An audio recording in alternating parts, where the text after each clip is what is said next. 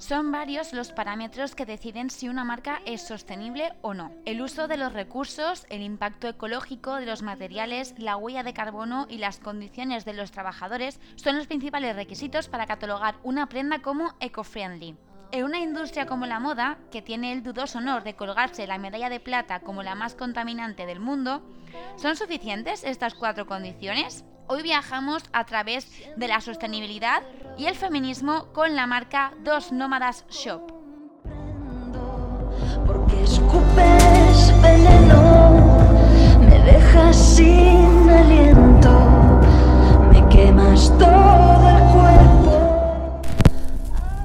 Alerta, Alerta moda, moda, un programa para disfrutar y descubrir la moda en cualquier parte. Bienvenidas y bienvenidos a este nuevo episodio de Alerta Moda. Soy Teresa Vivo y te agradezco que hayas sintonizado Paterna Hora Radio o le hayas dado el play a tu reproductor de iBox o Spotify para disfrutar de esta charla sobre moda, tendencias y sostenibilidad. Seguimos apostando por moda sostenible, por el consumo local y sobre todo por las nuevas marcas, marcas jóvenes que impulsan y se mueven hacia una nueva manera más responsable y más ética de hacer moda. Hoy vamos a viajar por prendas y diseños sostenibles acompañadas por dos nómadas. Dos nómadas que son Alejandra Rodríguez Palacios y Victoria Blanco Palacios, dos primas que decidieron emprender un camino firme hacia la moda ecológica. Bienvenidas Alejandra y Victoria. Muchas gracias. Encantada. Encantada también de conoceros y ya tenemos aquí en el programa. Bueno, contadnos un poco cómo nace Dos Nómadas. ¿En qué momento vuestras dos, que sois primas, decidís lanzar una marca de, prendas sostenibles? Em, ¿Quién empieza? Como quieras.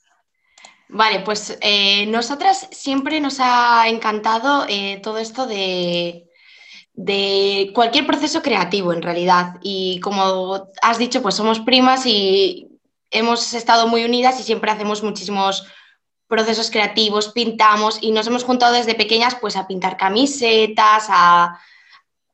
Sobre todo eso, nos encantaba juntarnos a pintar camisetas. Entonces surgió la pandemia, esta que que todos, a todos nos ha afectado y, nos quedamos un poco pues como todos, eh, medio enerte, medio teletrabajando, pocas horas. Y a mí sí me ocurrió y la escribí, digo, Victoria, eh, tenemos que hacer Me lió, me lió. Oye, pero me parece muy interesante porque al final, claro, mm, partís de algo súper natural y que hemos hecho casi todos, que es pintar camisetas, ¿no? Diseñar de tu camiseta, probar A, hacer moda que te guste. ¿Echabais de menos algún tipo de diseño, algún tipo de, prenda dentro de lo que es el consumo generalizado o la oferta generalizada de moda mm, y que eso os ha llevado a crear vosotras mismas? Mm, yo, creo que...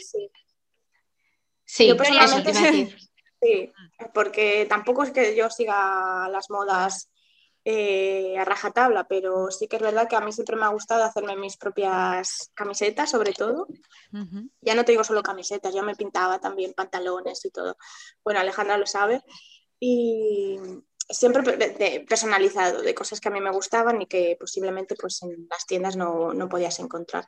Y aparte es que el proceso era mucho más divertido, sinceramente, que no ir a una tienda y comprarlo y ya está. Y desde pequeñita siempre lo hemos hecho, la verdad, con, su madre, con mi madre. Siempre nos han enseñado también a reutilizar las prendas que ya no íbamos a utilizar, pues le dábamos una nueva vida. Y nos lo pasábamos muy bien, sinceramente. Y así empezó todo, yo creo. Sí, ha sido como una pequeña semilla, ¿no? Ahí que teníamos plantada y, y luego pues, pues lo quisimos hacer, en realidad en la cuarentena nosotros nos pasábamos los días pintando por videollamada, toda la familia. Y a partir de ahí pues empezamos a crear diseños, a involucrarnos más en todo, en todo este mundo hasta que ya dije, esto lo tenemos que, hacer más hmm. profesional. O sea, no podemos hacerlo solo para nosotros. Hmm. O sea, que veo que lo, que lo que la vena artística viene de familia, que eso me encanta. Sí, sí, totalmente. Sí, sí, sí. Que vuestras madres incluso. Bueno, su, madre, mi tía, pinta sobre, sobre seda, bueno, eh, lleva toda la vida pintando. es muy artista, la mía también, y, ya te digo, siempre nos juntábamos así pues en el pueblo de pequeñas y venga, ¿qué hacemos? Pues vamos a pintar acuarela o cogemos las pinturas de tela y practicamos y nos hacíamos un montón de cosas, sí. Mi familia es muy, muy artista. Bueno, qué, qué guay. Oye, ¿y el nombre este de dos nómadas es porque os consideráis nómadas? ¿Porque la filosofía nómada os gustaba con vosotras? ¿Cómo, cómo ideasteis, cómo bautizasteis a la marca así? Yo creo que nos caracteriza mucho. Mm, podría decirte que este mismo año hemos vivido cada una, yo creo que mínimo en tres casas. O sea, no paramos quietas. no paramos quietas. Eh, y nos, encanta viajar, que es algo que nos caracteriza a las dos, pero aparte de eso ya no solo viajar, sino que mm, vivir y, estar en diferentes lugares. Totalmente, somos dos culos inquietos. Y ahora con esto de la pandemia que se ha frenado el ritmo de viajes, el ritmo de visitar a otros sitios, necesitáis, ¿esto ha afectado en vuestro proceso creativo? El hecho de no poder viajar, no poder conocer otros lugares, otras culturas. Mm, personalmente no, me ha beneficiado un poco, porque mm, he podido como descansar un poquito, parar y centrarme en unas cosas más, eh, bueno, leer más y consumir más arte, por ejemplo, que yo me encanta, yo estudié historia del arte y, lo tenía un poco apartado, la verdad, por el trabajo y por el ritmo de vida. Y ahora como que me ha permitido un poco descansar y centrarme más en el proceso creativo. He hecho mucho de menos viajar, eso sí. Yo estoy totalmente de acuerdo. Creo que mm, a nivel personal echamos mucho de menos viajar y, y podernos juntar más de vez en cuando pues para crear juntas y todo esto, pero mm, creo que nos ha beneficiado mucho tener ese tiempo, ese parón que, todos hemos tenido para consumir arte, para poder dedicar tiempo al proceso de crear, que es un proceso de inspirarse, eh, mm. pintar, fallo, error. Mm. Y, Mucha más introspección también. Sí, yo creo que nos ha venido muy bien. ¿Y se puede ver ese espíritu nómada, ese espíritu viajero en vuestros diseños? ¿Creéis que se puede intuir? Uf, pregunta difícil. Sí, es verdad. La verdad es que no sé si me lo había planteado. Eh, um, bueno, supongo yo creo que quizás sí, en el, en el digamos, en lo artístico. Eh, porque a quien le guste viajar quizá también le gusta pues visitar museos y un tipo de turismo más cultural. Y yo sí que me inspiro mucho en, en, eso, en los viajes que he hecho en ese sentido, en las obras que más me han motivado, que más me han llegado. Por ejemplo, pues no lo sé, el beso de Klim, por ejemplo, es mi obra favorita, Eros y sí que es una escultura que adoro y en ese sentido, pues puede ser que sí, no lo sé exactamente, pero me gustaría, la verdad, que la gente lo percibiera así también. Mm, puede ser, pero yo creo que igualmente desde el momento en que empezamos a crear, sí que nos centramos más, no en que se viera o se transportaran con nuestros diseños, sino más que se viera un poco ese lado, mm, en muchos casos, reivindicativo. Oye, y ahora que Victoria nos ha, dicho que es historia de arte, yo entiendo muchas cosas, porque es verdad que cuando si vemos un poco la web de, Dos Nómadas, hay muchos diseños que están inspirados en obras de arte. de hecho, uno de mis favoritos es el de La joven de la perla de Vermeer. Ah, sí, me encanta. ¿De dónde sacáis, aparte del arte más convencional, por decirlo así, que es el arte pictórico, la escultura, ¿de dónde sacáis inspiración para los diseños? Pues de la vida en general, de lo que vas eh, escuchando, mm, hablando con la gente, los temas que más están a lo mejor de moda o preocupando a la gente, eh, sobre todo pues también feminismo, ¿no? Estamos en un momento así, pues en el que hay que luchar más que nunca y yo me voy inspirando un poco en todo. A veces pues ella encuentra cosas que dice, ay, mira esto, pues podíamos inspirarnos en esta frase o en esta, yo qué sé, en, esta imagen y luego soy yo a lo mejor que digo, ay Alejandra, tengo una inspiración, vamos a juntarnos. Y más que nada en eso, la verdad, en, el día a día, sinceramente. O sea, yo me puedo inspirar en, en cualquier cosa casi. Sí, nuestro proceso creativo creo que es un poco como muy mixto, muy de una de la otra, muchas ideas conjuntas. Y a veces mm, Victoria, que es la que más conoce sobre arte, ve una obra de arte y dice, me encanta, necesitamos hacer algo con esto. Otras veces em, se me ocurre una frase y digo, eh, con esta frase o con esta idea no sé, mm, por ejemplo, la, Venus, nosotros lo que queríamos era visibilizar la belleza femenina de otra manera, visibilizar la normalidad de, los cuerpos. Entonces fue como esa idea y a partir de ahí buscamos cómo podemos hacerlo. No siempre es encontramos la Venus, sino bueno, vamos variando. A veces es por una, una temática que queremos visibilizar. Claro, ¿quién diseña? ¿Quién es la, el artífice de los dibujos? La artista. bueno, artista, pseudo artista. sí, en, principio soy yo la, que, crea. Es muy difícil el tema del serigrafiado, el tema de la impresión, para hacerlo de manera ecológica, sostenible, es difícil, no, no es una técnica súper sostenible y de hecho es complicado encontrar un taller que te asegure que las tintas y el proceso hmm. van a respetar las condiciones medioambientales. ¿Cómo ha sido la búsqueda de, ese taller o de ese estudio que, os, que imprima las camisetas y que lo haga de una manera ética, responsable, ecológica?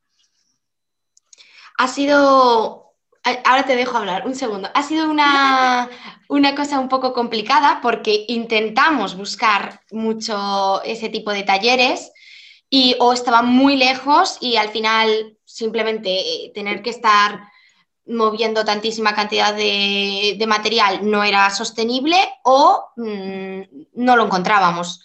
Entonces, aquí viene, decidimos eh, tener nuestro propio taller y aquí os te lo puede explicar mejor Victoria.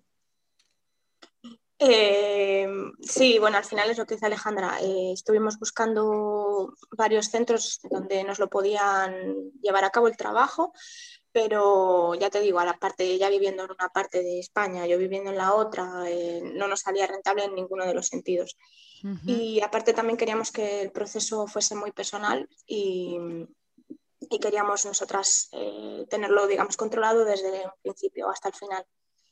Y nada, pues nos liamos y, nos hicimos nuestro propio taller. Em, de momento está en León, que es donde yo vivo actualmente. Y, bueno, encontramos proveedores, todo eh, vegano, sostenible y nos pusimos manos a la obra. Y ahora estoy allí y produzco sobre pedido, digamos, ¿vale? Para no, no tener tampoco demasiada producción y a medida que nos van pidiendo yo voy produciendo. Así que estamos súper contentas, la verdad. Tomamos muy buena decisión. Ahí se lo tengo que decir a Alejandra, que fue ella la que me animó, porque yo no me atrevía mucho, pero... yo, yo sabía que era más que capaz, pero, pero es verdad que era un, un reto complicado y, ya teníamos que tomar la decisión. No parábamos de buscar ideas. Y si encontramos esta idea, no, y si encontramos la otra, y dije, no, tenemos que animarnos a hacerlo nosotros, tenemos que ser valientes porque, porque en realidad era lo que nosotros queríamos hacer, tenerlo, lo que dice Victoria, controlado de principio a fin, que fuera personal, que pudiéramos dedicar mm, unas palabras a cada persona que nos compra, que y que supiéramos de verdad que en realidad em, estaba, era todo de verdad como queríamos, sostenible, eh, vegano, feminista, no era... Al final, si lo hace otra persona, nunca sabes del todo mm, si está siguiendo tus valores. Mm. Vamos a ir al tema del feminismo, porque es verdad que vosotras nómada, cuando si, la, gente ahora mismo se mete en el perfil de nómada shop en Instagram, por ejemplo, que es creo que es la red social más directa para ver diseños y para, hmm. conocer, para conoceros, os definís como una marca sostenible y feminista. Y ha dicho Victoria que el feminismo es una de las luchas y de las reivindicaciones más importantes que se están lidiando hoy en día y vuestras prendas incorporan estos mensajes feministas, estas reivindicaciones. ¿Por qué es eh, importante? Porque es importante y porque habéis decidido incorporar estas, estos mensajes, estas reivindicaciones a las prendas. Bueno, mm, primero y antes de nada, las dos nos consideramos feministas eh, desde siempre y hemos llevado en todos los aspectos de nuestra vida la lucha y la reivindicación feminista y consideramos que el feminismo tiene que ser algo completamente transversal que ocupe todos los espacios y todos los actos que realicemos. Por tanto, no iba a ser menos a la hora de, de crear una marca de ropa. Además, es la idea de, visibilizarlo, de, no sé, de como por ejemplo las definiciones que tenemos, pues empoderarnos un poco con esas palabras. Si podemos poner nuestro granito de arena y, ayudar a un poco al feminismo de esta manera, pues lo haremos, encantadas.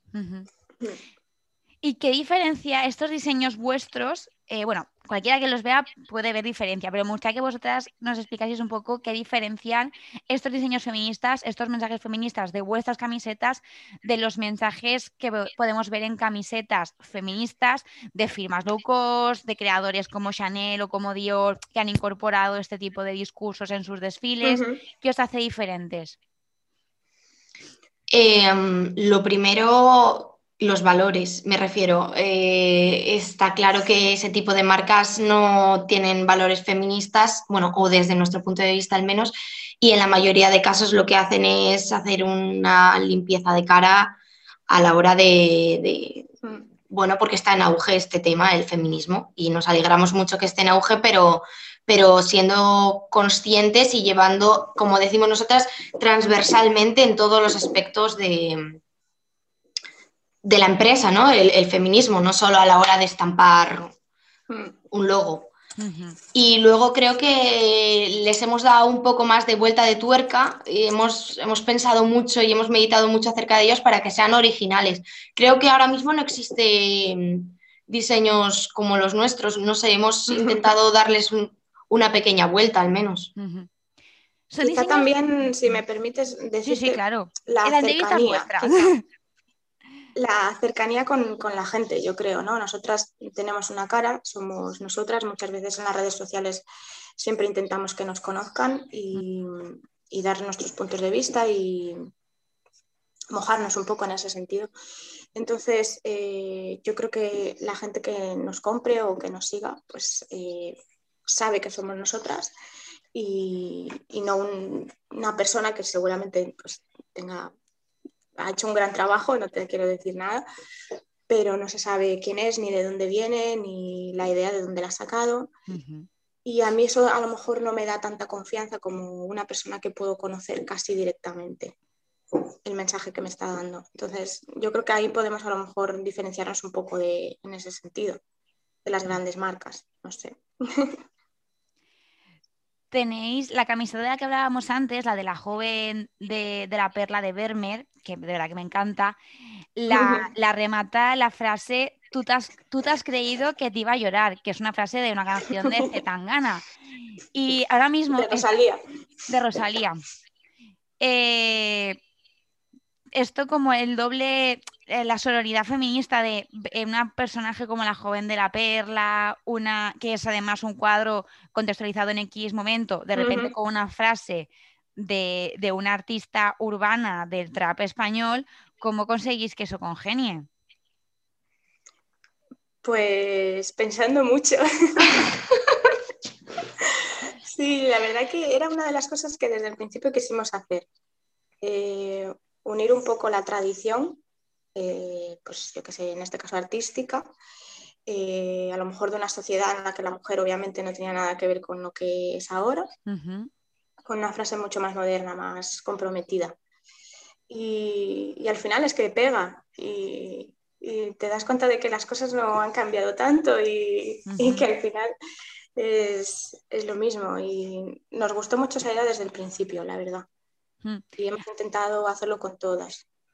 Además, La joven de la perla es un cuadro como con mucha literatura detrás, con mucha mitología, incluso leyendas urbanas, y al final, bueno, pues evidentemente conocemos la situación de la mujer en ese momento histórico, pero es verdad que la mirada de, esa mujer en concreto es como muy desafiante, o sea, te transmite muchísimo, casi más que la Yoconda, ¿no? Y, sí, y bueno, Mm, está muy guay que, hayamos reapropiado ese tipo de imágenes tan potentes y las hayamos hecho parte de, nuestra lucha. Era un poco nuestra idea, sí.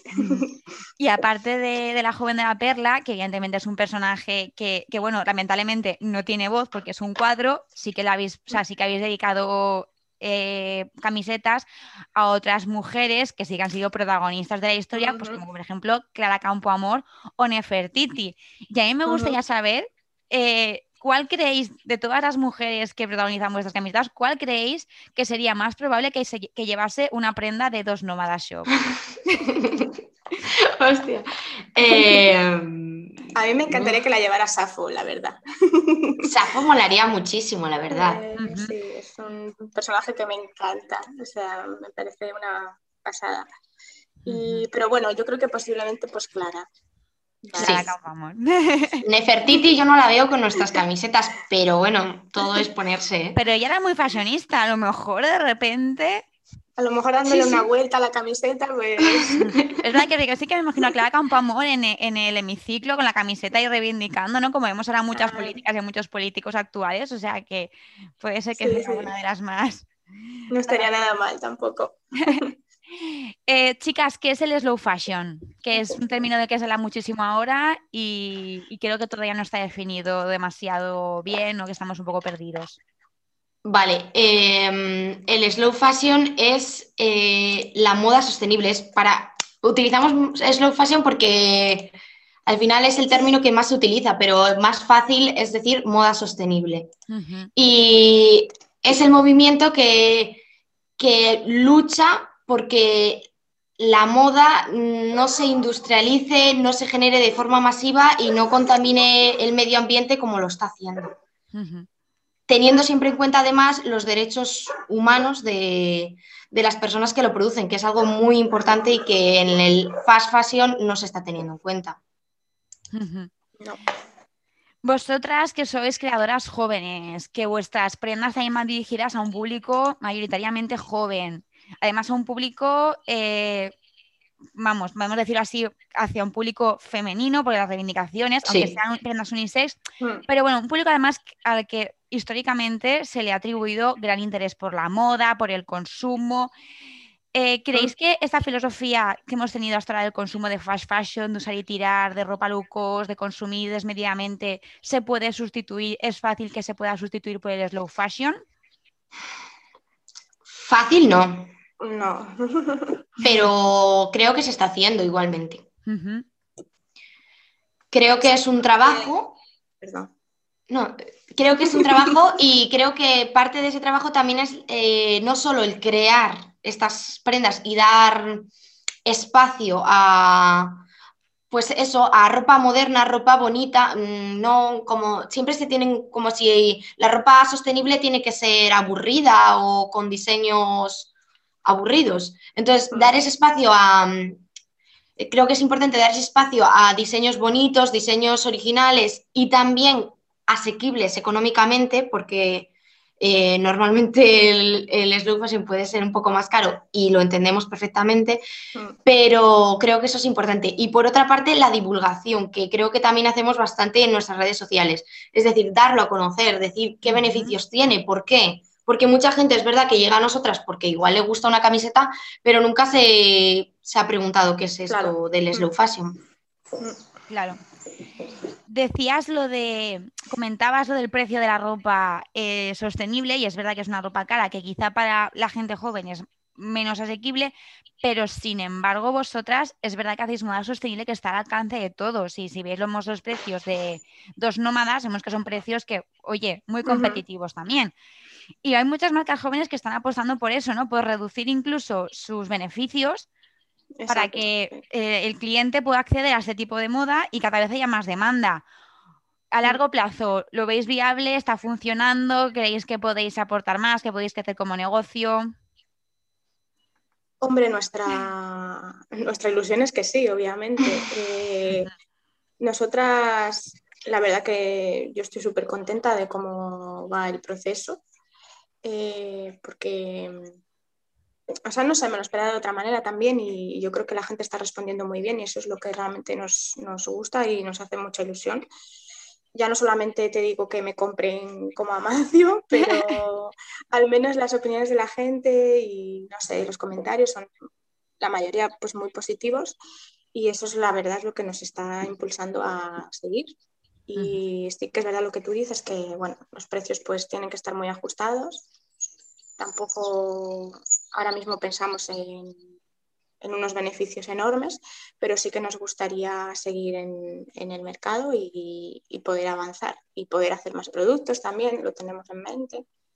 Según cómo vaya el negocio, pues aumentaremos la producción. Pero vamos, de momento estamos muy contentas, la verdad y habéis apostado por el Made in Spain, por un proceso que es casi casi artesanal, por lo que nos estáis comentando, en el momento de aumentar la producción, que esto ahora mismo producís on demand, prácticamente, piden y lo hacéis.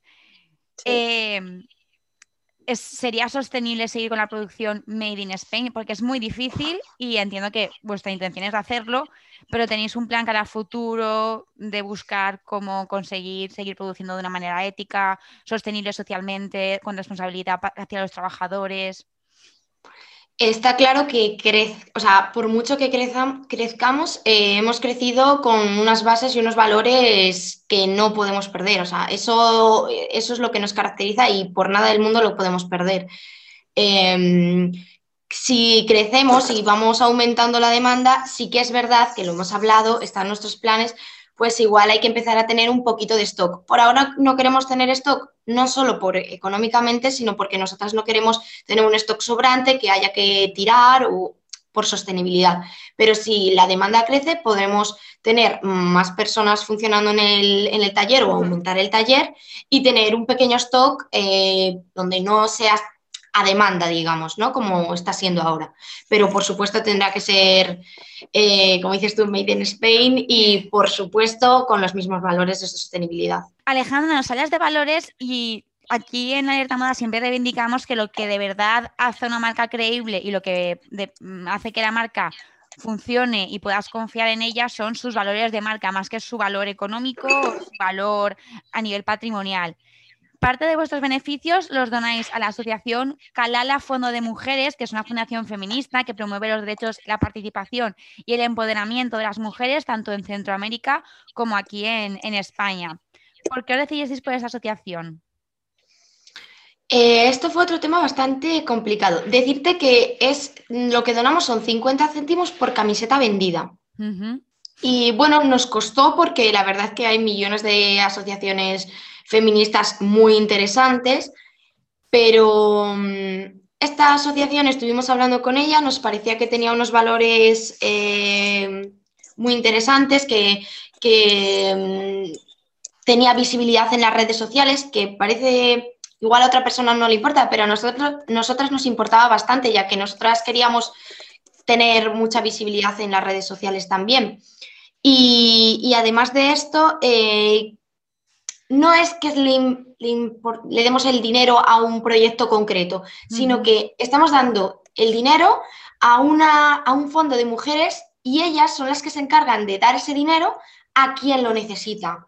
¿Que necesitan unas mujeres en Latinoamérica dinero para formación? Lo donan.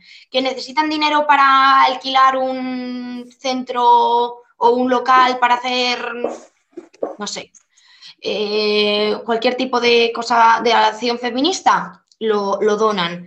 Que se necesita para material concreto, se dona. Entonces, bueno, era una forma como de mm, englobar, ¿no? De, ayudar a, muchos ámbitos del feminismo, no, simplemente... Mm, no queríamos focalizar en, una única acción, digamos. Entonces, ¿teníais claro desde el principio que ibais a destinar parte de los fondos a una asociación? Sí. Sí. Ostras. Mm, yo, yo creo que creemos que un... No, sé si es parte del slow fashion, pero sí parte de, la moda sostenible y comprometida es, em, es eso, es tener en cuenta que, que, hay que hacerlo de otra manera, que hay que tener otros valores y uno de esos valores para nosotras era este. Y además, como te hemos dicho, para nosotros el feminismo es súper importante y sabíamos que la asociación tenía que ser feminista. Me parece, vamos, súper súper admirable que desde el principio supieseis que parte de vuestros fondos, que al final es parte de, vuestros beneficios y de vuestro crecimiento como empresa, mm. se, los debieseis, claro, que los queréis destinar a una asociación y, ayudar a los demás. Vamos, eso os, honra muchísimo como marca y como persona, de verdad. Gracias. Eh, vamos a Vamos a seguir por el lado del feminismo. Luego, si da tiempo, nos metemos otra vez en, cosas técnicas, pero como en realidad hemos hablado con muchas marcas sostenibles, a mí lo que me gusta es mm, conocer lo que os hace diferentes. Eh, apostáis por romper los roles de género y apostáis por la ropa unisex. Y es muy curioso porque muchísimas marcas jóvenes están apostando por este tipo de, diseño, o sea, por romper un poco ese patronaje encorsetado para unos y para otros y de repente ofrecer prendas que son divertidas, que son originales y que puedes llevar que puede llevar cualquiera. ¿Qué implica hacer colecciones unisex a nivel reivindicativo, que supongo que tendrá sus implicaciones a nivel social e incluso político, y a nivel ecológico?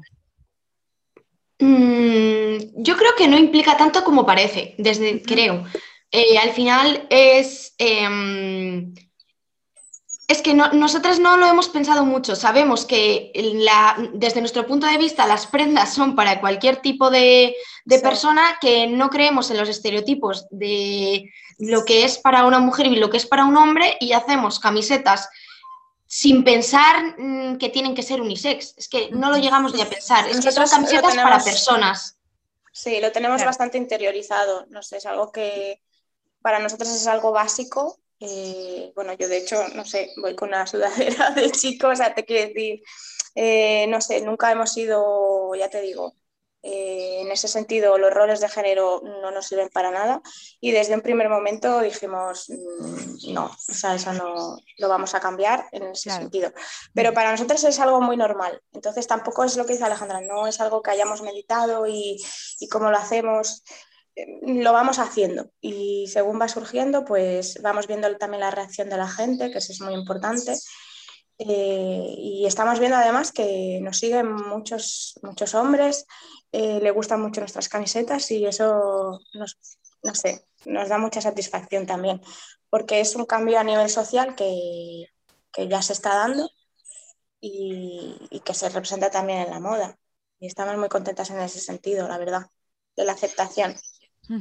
Por aportar lo único que creo que hemos tenido un poco en cuenta a la hora de, mm, de hacer la ropa unisex es que hemos tenido que buscar eh, camisetas que tuvieran una gama muy grande de tallas, aunque en realidad no lo hemos hecho con esa intención, sino con la intención de que cualquier persona tenga el cuerpo que tenga pueda tener mm, accesibilidad a nuestras camisetas. Pero sí que es verdad que si alguna marca quiere hacer ropa unisex tiene que tener más variedad de tallas creo, pero es quería, lo único. Quería también ir por ahí, porque además del feminismo, además de, la ruptura de roles de género, también hacéis un llamamiento a, querernos a nosotros mismos, ¿no? tal como somos.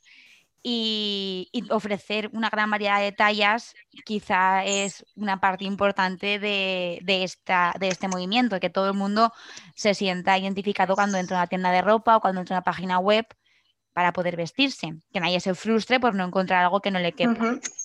Entiendo que parte de poder ofrecer ese tallaje alto es hacer las prendas a demanda, bajo demanda. No tenéis que guardar todo el stock de todas las tallas posibles.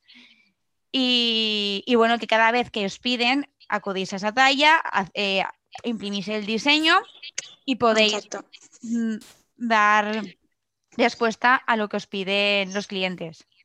Bueno, en ese caso eh, es verdad lo que dices, pero sí es verdad que mm, ahí hemos priorizado mucho antes el tener tallas para todos los cuerpos a nuestro beneficio, porque nosotros funcionamos con, compramos eh, a nuestro proveedor eh, las camisetas y luego, como son todas blancas, como, como sabes, luego ya nosotros las serigrafiamos en el taller.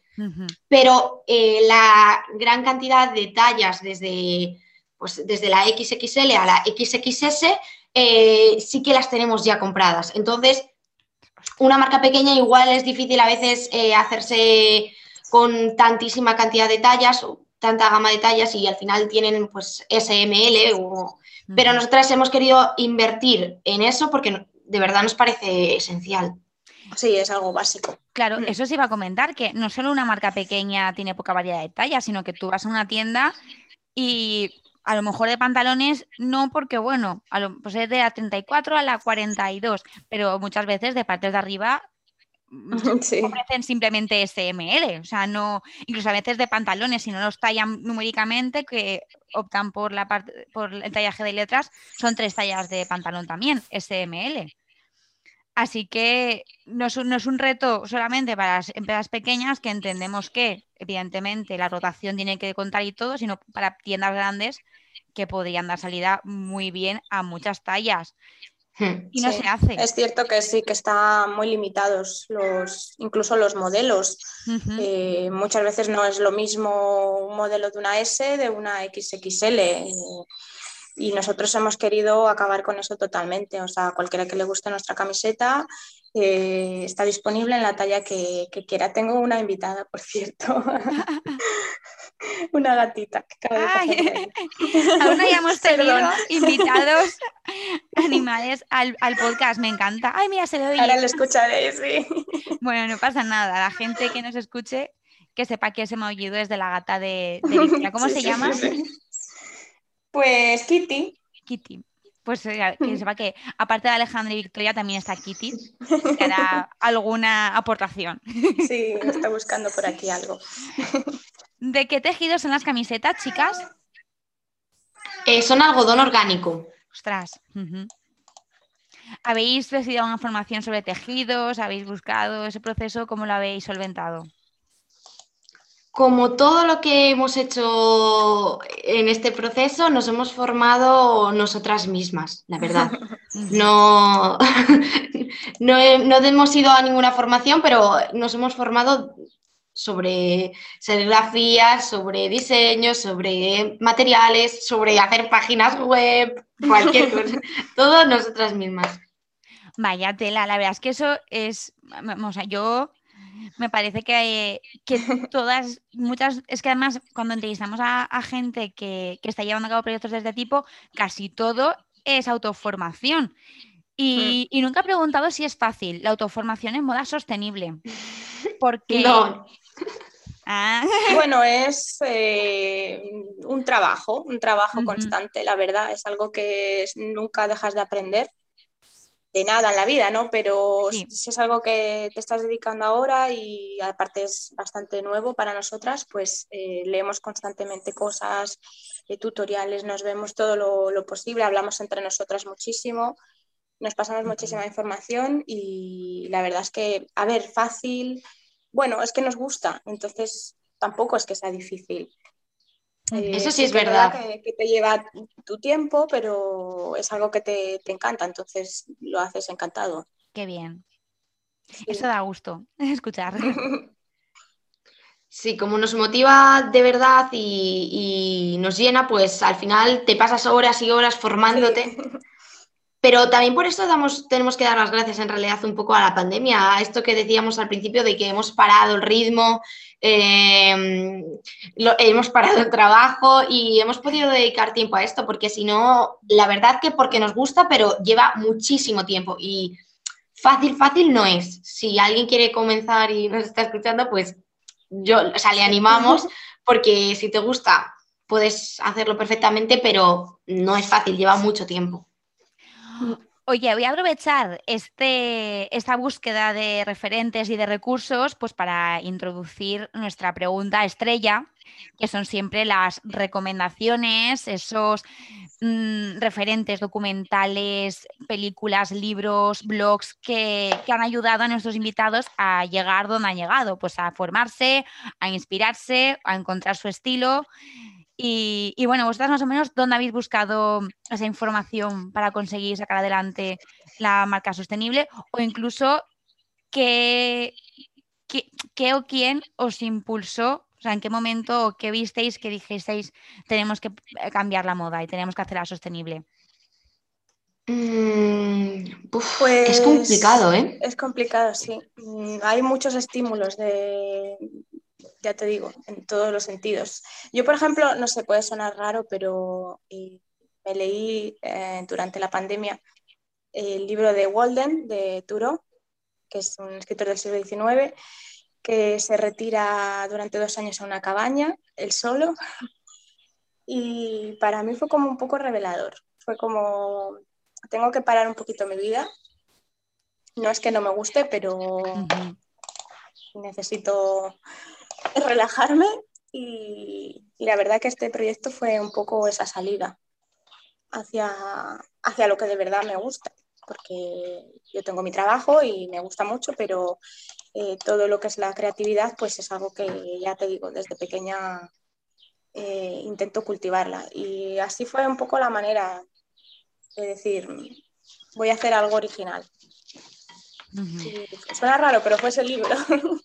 Yo creo, es que la inspiración en hacer algo sostenible es difícil decirte porque creo que mm, ya antes de hacer este proyecto ya intentábamos tener una vida sostenible. Entonces, no lo sé, yo, para mí personalmente ha sido un crecimiento poco a poco en, mm, en el mundo sostenible, igual que por ejemplo en la introducción en el mundo eh, para conocer más el mundo vegano, todo esto ha sido muy progresivo, poco a poco, y va muy unido además todos estos ámbitos. Cuando empiezas a descubrir eh, el mundo vegano, descubres un poco del mundo sostenible, se van retroalimentando, así que no te sabría decir algo concreto. Y mm, como preguntabas sobre recomendaciones, igual también suena un poco, un poco extraño, pero nosotras nos pasamos eh, la cuarentena formándonos en, en doméstica igual parece una, bobada, pero, pero bueno, dentro, o sea, es una forma de, formarse, nunca mejor dicho, en plan online. Em, muy divertido también. muy interesante, sí. Bueno, eh, Alejandra, Victoria, dos nómadas, ¿dónde podemos encontrar vuestra ropa? ¿Dónde podemos encontraros a vosotras? ¿Qué, ¿Cuáles son esas redes sociales, esa página web que tenéis a disposición de, de todas las personas que quieran conoceros? Pues nada, podemos, pueden buscarnos donde quieran como Dos Nómadas Shop. Estamos en, Instagram, que es donde más estamos eh, presentes. Mm. También tenemos Facebook, em, Pinterest y acabamos de comenzar un poco en TikTok. Bueno. y, en realidad donde pueden comprarnos nuestras camisetas es en la página web, pues www.dosnomadashop.com. Bueno, me parece lo de TikTok Mm, eh, vamos, o sea, súper arriesgado. Arriesgado e impresionante. Yo es que no me atrevo, ¿eh? Para, para, el podcast. Yo me da mucha vergüenza. ¿Pero hacéis bailecitos o es algo más.? Uf. No, no. No, los bailecitos todavía no nos hemos atrevido. Más es, que, es, que, es una generación más joven que la nuestra, ¿eh? Claro, A veces claro. es, difícil, pero bueno, nos divertimos un rato. Somos ya bien jóvenes para el TikTok, en ese sentido. Pero TikTok, eh, ahora que, creo que ya nuestras generaciones están empezando a incorporar y lo utilizamos de una manera diferente, lo hacemos velecitos, yo creo que hay mucha, mucha divulgación y mucha información de calidad y muchos proyectos interesantes que se están llevando a cabo por TikTok, una red social que parecía en las antípodas de la, de la formación y la información, que parecía simplemente entretenimiento y, y hacer un poco el, petardo, pero no. Totalmente. Nosotras más lo llevamos en muchas cosas interesantes. ¿eh? yo, he visto cosas muy interesantes en TikTok. lo que pasa es que tienes que seleccionar bastante. Hay que darle. Se aprende, se aprende también. Sí, sí, sí. Bueno, muchísimas gracias Alejandra y Victoria por estar con nosotros hoy. Ha sido un placer conoceros, ha sido una charla súper divertida. Muchas gracias a ti. Muchas gracias. Nos lo hemos pasado súper bien. Sí, me alegro un montón. Y gracias también a todos los que os habéis acompañado a través de Paterna Radio, de Spotify o de Evox. Espero que hayáis, que os hayamos transmitido este buen rollo, esta diversión, que de verdad esta charla de Zoom ha transpirado eso, creo yo. Y ya sabéis que tenéis más charlas sobre moda, sobre tendencias, sobre sostenibilidad, sobre el feminismo en nuestro hilo de episodios de vuestro reproductor favorito. Todas las notas del podcast las encontraréis en Instagram y en nuestro blog alertamodapodcast.wordpress.com o alertamoda barra baja podcast en Instagram. Y además pues podéis leer artículos, podéis leer curiosidades sobre la entrevista, cualquier cosa. Dale a like, suscribiros, compartir nuestro podcast, por favor, para que podamos crecer un poquito más y seguir adelante con estas charlas de moda. Y por supuesto, la última palabra, la canción de broche que vamos a poner hoy, la van a elegir nuestras invitadas y nos la van a presentar ahora. Dila, dila, Venga, Ale. Eh, que no, me acuerdo cómo se llama, yo tengo memoria de pez, de verdad. Muy bien, es que es de Stay Homas, de Stay Homas, pero no me acuerdo de su nombre. Bueno, la canción se llama The Bright Side. The Bright Side. nos trae muchísimos recuerdos de la cuarentena y nos parece súper alegre y motivadora. Me encanta. Yo creo que es el himno, este hijo más fue el himno de toda la cuarentena. Y como nos empezó la cuarentena, pues. Totalmente. Pues no habían sonado todavía los Stay Homas en la ah, moda, así que me encanta, que, suenen hoy con este himno, como dice Alejandra, súper positivo, que además de cada fin de semana, que es cuando, se, cuando emitimos Alerta Moda, seguro que nos viene muy bien para empezar a relajarnos, tranquilizarnos y disfrutar de la primavera que acaba de llegar. Pues sí. Así que muchos besitos a todos. Nos escuchamos la semana que viene con más moda y más tendencias en Alerta Moda. Adiós. hasta luego. Adiós.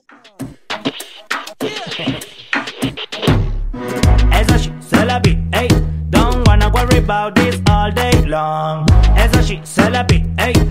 Cada día casa te vas al rey, hey. Nobody wants to be alone. Nobody wants, nobody wants. There's a world your phone. If you see the bright side,